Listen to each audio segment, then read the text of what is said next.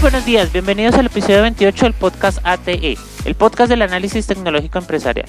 Mi nombre es Alejandro Ortiz Vivas, soy ingeniero de sistemas y consultor de tecnología en la ciudad de Bogotá. Hoy es martes 3 de noviembre del 2015 y estoy volviendo después de dos semanas casi, creo, sin podcast, debido a que mi esposa estaba embarazada, vimos que ya entró en trabajo de parto y hoy en día soy padre de una hermosa bebé, de Ana María.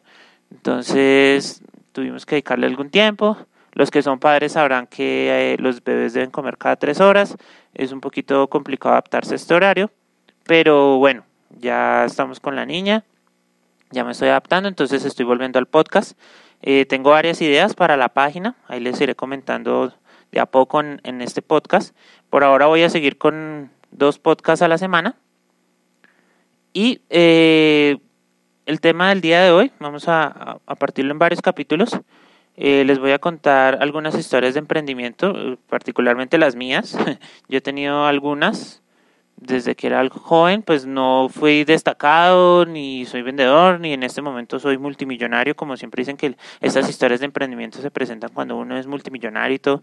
Digamos que no, yo simplemente eh, fui educado para trabajarle a mucha gente eh, ganar dinero mensualmente algo fijo y pues no durante mucho tiempo estuve ahí entonces eh, quiero compartirles algunos modelos de negocio que en su momento podría, podría tratarse de esa manera como para dar ejemplos de cosas que uno podría hacer y de que el emprendimiento no es solamente para eh, los ricos o para las personas que definitivamente están cansadas de tener jefe o cosas de este estilo, porque finalmente uno al emprender entiende que el, o debe tener muy claro que el jefe de uno siempre es el cliente, porque es la persona que a uno le paga.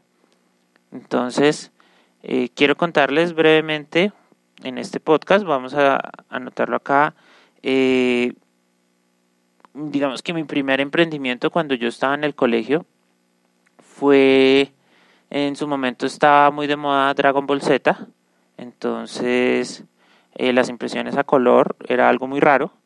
Yo no recuerdo bien más o menos cómo fue que lo, lo terminé haciendo. La cuestión era que yo vendía las imágenes eh, impresas a color y a blanco y negro. Eh, las compraba en un valor y las vendía en otro. Digamos que eso fue como el, el super emprendimiento que tuve de bachillerato. Entonces, la idea era que las imágenes que a mí más me gustaran, pues eran las que yo vendía más caras porque finalmente si no las vendía, pues me las quedaba para mí. Entonces, digamos que eso me servía ahí para las once y para otras cositas. Eh, resultó que hacer este tipo de negocios era prohibido en el colegio. A mí me parece que, digamos que analizándolo hoy en día, no debería ser así. Digamos que yo no estaba haciendo nada ilegal, no estaba vendiendo drogas, digamos todo lo que uno ve, no estaba robando, no estaba matando a nadie. Digamos que Dragon Ball Z era muy polémico y querían como frenar esas cosas, pero digamos que en su momento me fue muy bien. Entonces, esto finalizó en que me gané algunos pesos más para las once y, y aquí yo echando cabeza, yo diciendo, pues por ahí encontré algún momento alguna imagen pero nunca lo tomé como que era un emprendimiento, sino que me permitía tener algo más para, incluso, o para las once, o para eh, las maquinitas que uno jugaba, o para comprarse un dulce, o para varias cosas. Pero nunca fue como el modelo de negocio que, ay, me voy a volver multimillonario por esto, no. Digamos que son cosas que uno va teniendo a, a través de la experiencia y que uno recapitula después de mucho tiempo. En este caso, lo estoy haciendo en este podcast para que lo tengamos en cuenta.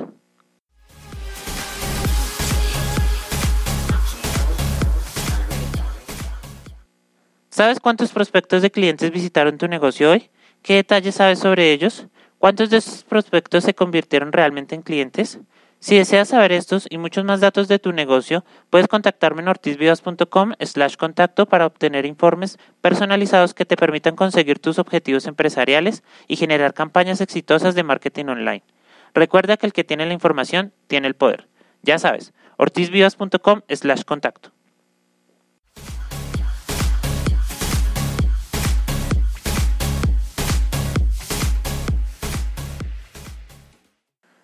Ahora haciéndole un análisis a este mini emprendimiento que en algún momento tuve, yo creo que yo estaba como en sexto, o sea que debería tener más o menos unos 10 años.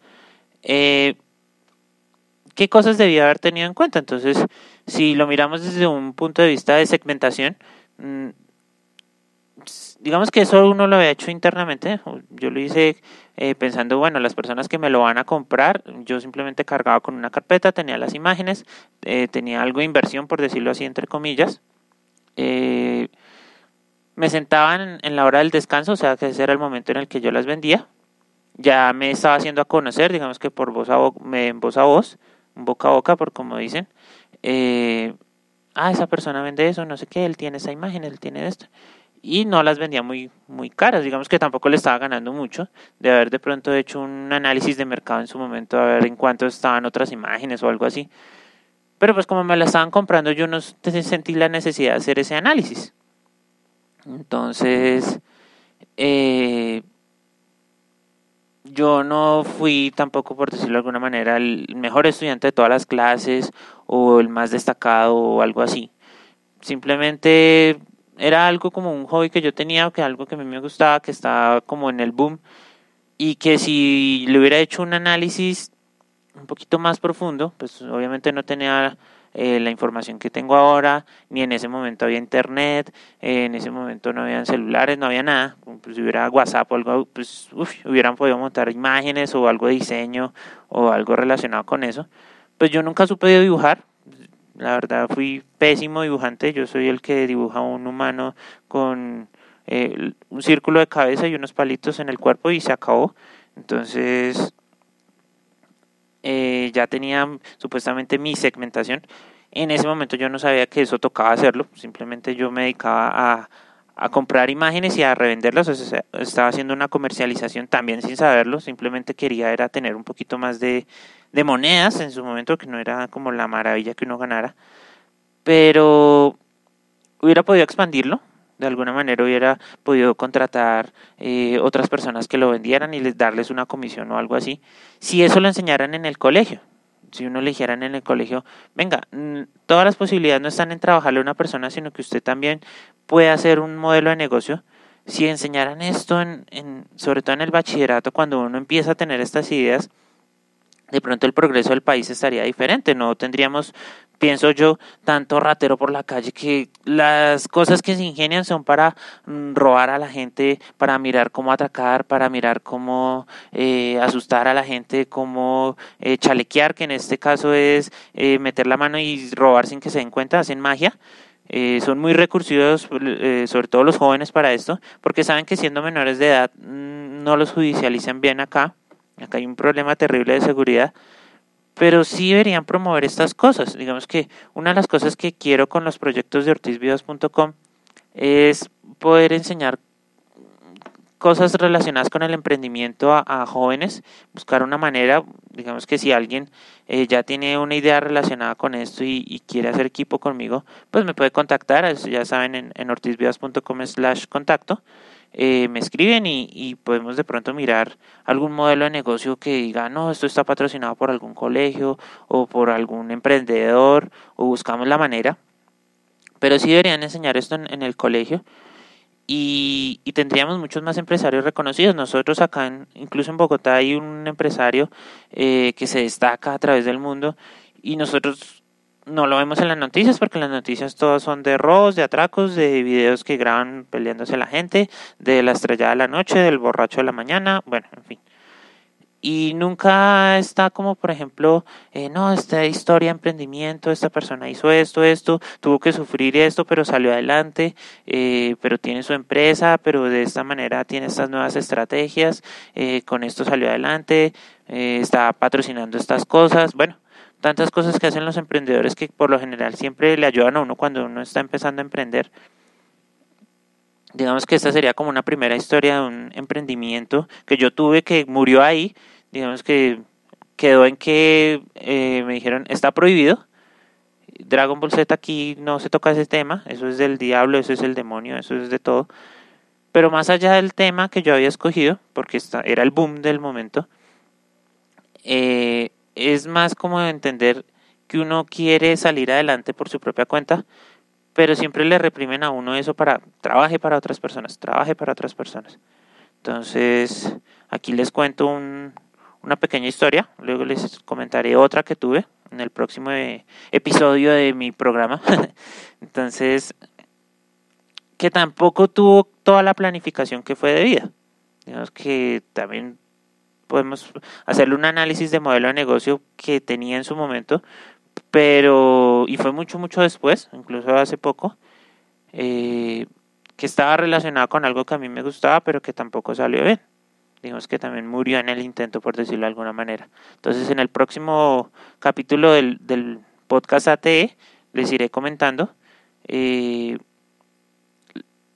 tendría tres historias en, en total de emprendimiento con sus problemas, con sus cosas, pero a medida de todo eso uno va aprendiendo. Entonces, teniendo en cuenta, eh, quisiera contarles todo esto. Si les ha gustado, por favor, me lo pueden comunicar. Eh, ya saben, en ortizvidas.com slash contacto o por medio del Facebook, que ya tengo varios seguidores de la página, o por YouTube incluso, ya hay algunos seguidores de YouTube. Se pueden suscribir al, al blog de la página para que les llegue semanalmente un un boletín de noticias con lo que he tratado durante la semana. Voy a tratar de estar un poquito más en movimiento.